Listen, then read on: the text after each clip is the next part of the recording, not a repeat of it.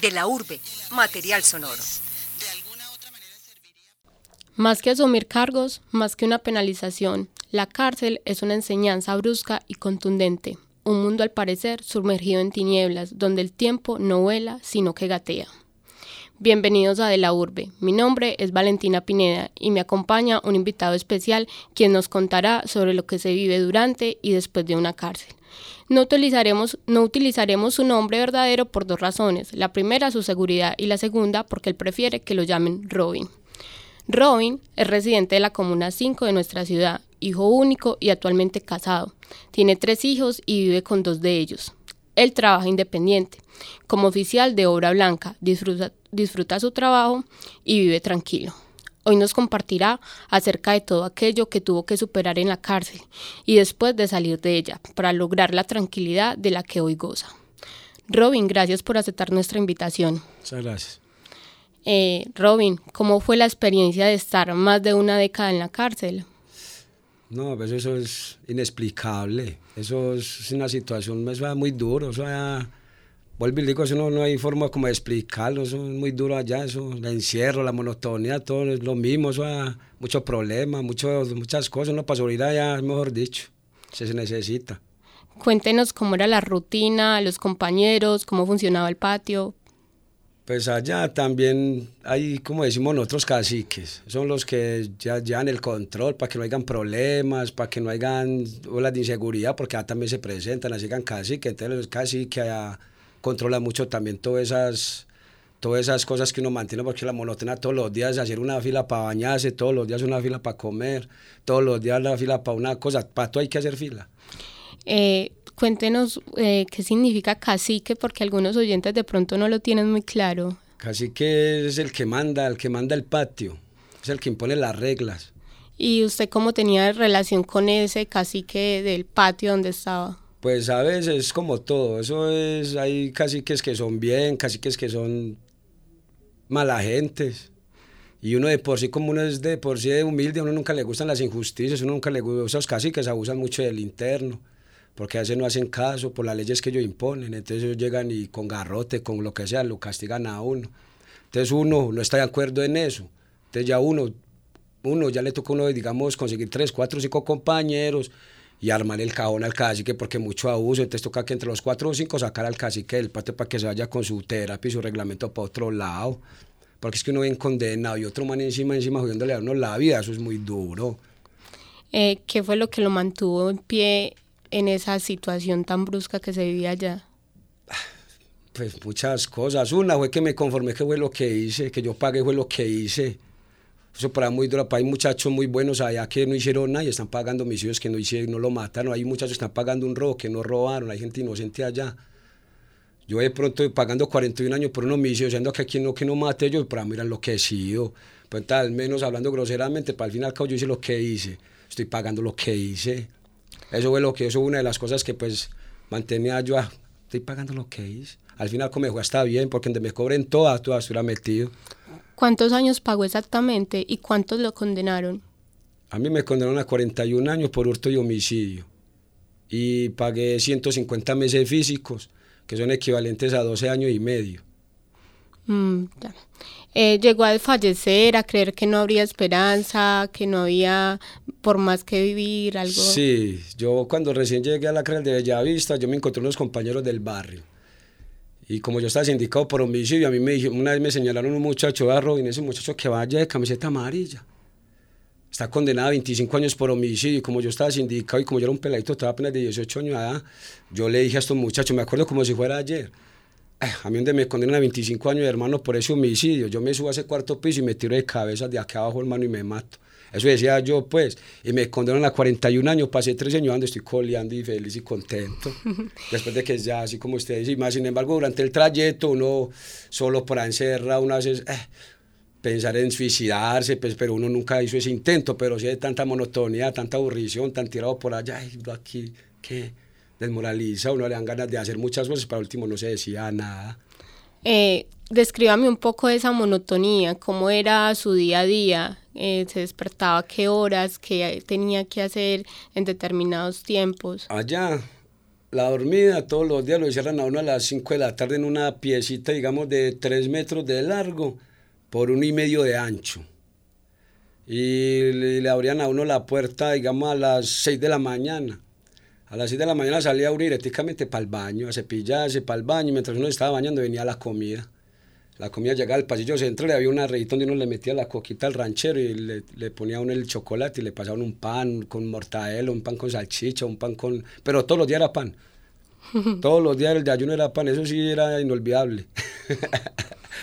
¿Y qué tal era eh, esa compañía que se hacían entre compañeros, los, eh, se daban ánimos? Sí, sí, porque o sea, aquí normalmente paisas, pero tú como usted para otras casas en otras, en otras regiones, por allá nosotros los paisas nos uníamos más, o sea, éramos 10, 15, 20 paisas por allá en un rincón y nosotros compartíamos todo, pues a nosotros únicos que no nos llegaban visitar a cada ocho ni cada no cada año, cada dos años. De Rosa todo el patio le llegaba cada ocho días porque eran de ahí de su región.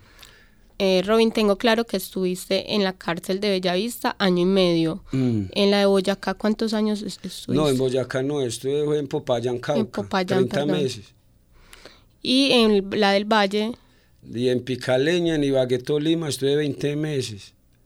Y en Palmira Valle estuve 44 meses y en Boga Valle también 44 meses.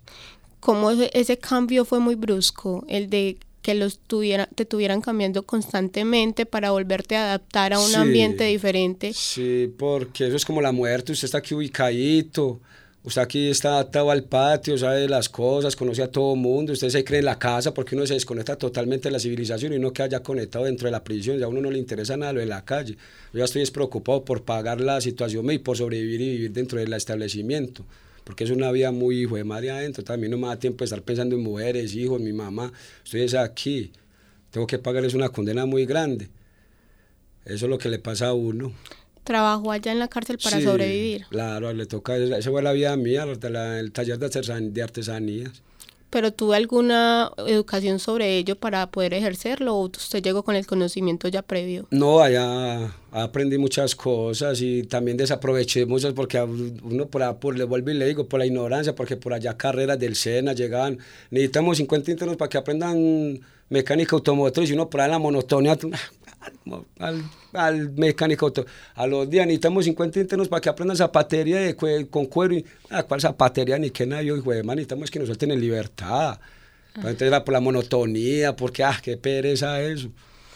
Bueno, ¿y cuáles han sido después de salir eh, esos problemas sociales o laborales que tuvo después de salir y volver a la realidad esa que se desconectó Sí, fue muy en la duro al principio porque pues mucha gente en el barrio me distinguió antes de caer a la prisión. Y ellos, yo era una persona y entonces cuando volví ellos pensaron que yo iba a seguir en el mismo camino y entonces yo les he demostrado a ellos de que no, entonces ellos, eh, como te está diciendo en el camino, se quedan extrañados y más sin embargo hay personas, familias de que todavía le tienen desconfianza a uno, o sea, uno habla con ellos y, "Ah, usted, ah, ah". entonces yo ahí mismo les digo, me les meto por mi lado, qué madre, usted ya que, usted me ha visto por ahí en problema, me ha visto, ah no, Robin, entonces Robin, qué mami, ya caga así, Robin, no sé, se le ve mucho el cambio, pero entonces uno ve los gestos que todavía como que le tratan de esquivar a uno, pero ya uno no la, ya uno está acostumbrado a eso, que coma su... Y en la vida laboral, Robin, ¿qué tal? También me ha pasado muchos cacharros maluquitos y también los he dejado, también los he dejado graves, como decimos nosotros, porque ayer- yo, empe- yo empecé a trabajar con un primo, yo salí y a los cinco días llegó el primo mío y me dijo que qué quería hacer, que si quería seguir en la delincuencia o quería trabajar, y yo le dije, no, yo quiero es trabajar, entonces él me sacó.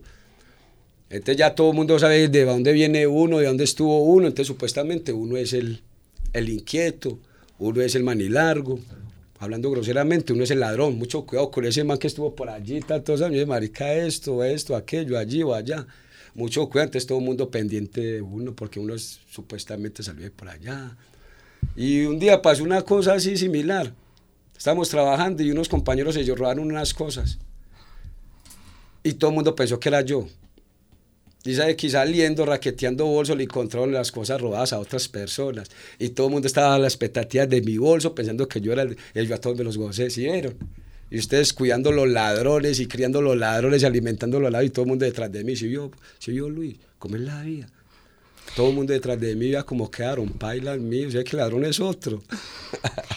¿Usted cree en el perdón de la gente, en el perdón de la sociedad con los... Sí, sí, porque uno ve, yo como ser humano, pues yo sé que cometí un error, lo pagué, lo asumí y uno está pidiendo una segunda oportunidad, que hay personas que sí verdaderamente me abren puertas para brindarme una segunda oportunidad, como hay otras que no. ¿Y ha tenido acompañamiento por parte del gobierno, programas eh, que inciten a que las personas que salen de la cárcel rehagan su vida? No, no, no, a mí no, nada de eso. O sea, eso es salir de la cárcel y hágale a ver, mire. Y eso ya.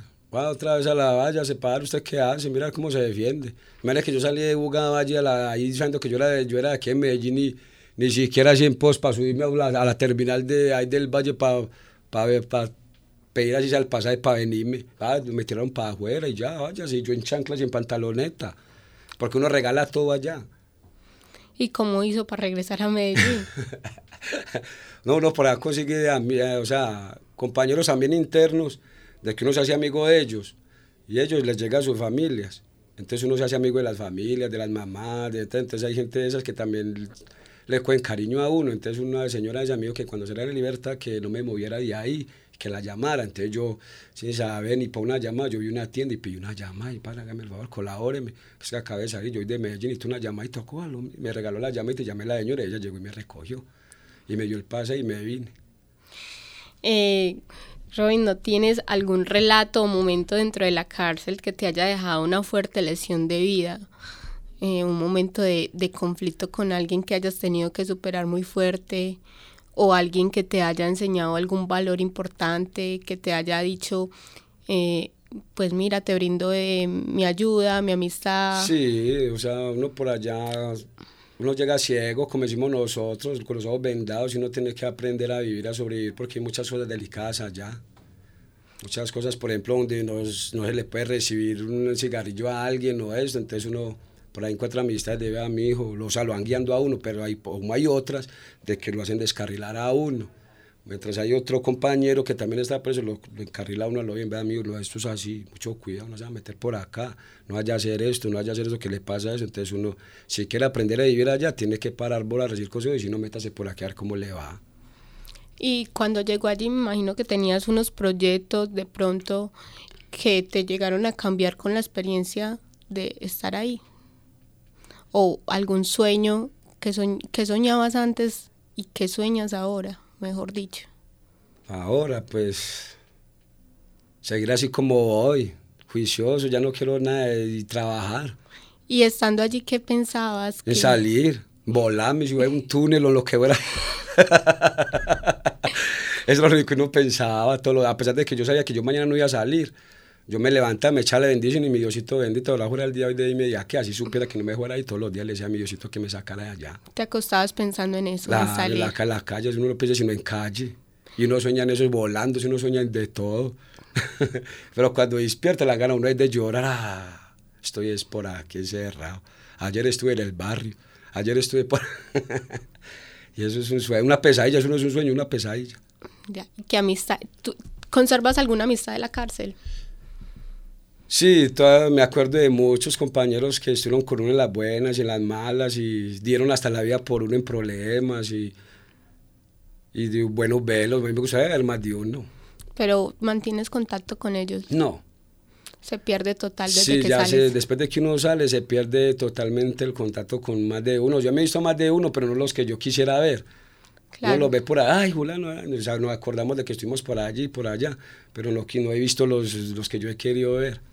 Y esos problemas que dices que de pronto se viven allá muy fuertes, cosas muy delicadas, ¿estuviste involucrado en alguna, en algún problema y tuviste castigo por ello? ¿Cómo son los castigos allá en la cárcel? Allá por todo lo castigan a uno, uno pelea, hace a puños, a, con armas blancas, a lo castigan a uno. Si uno lesiona, eso le, lo, se lo curan como si fuera aquí en la calle, le curan sus lesiones personales, y mató a alguien, a le curan su homicidio por ahí también roban, extorsionan, al que cuando por ahí extorsionando, robando, le cobran normalmente su situación.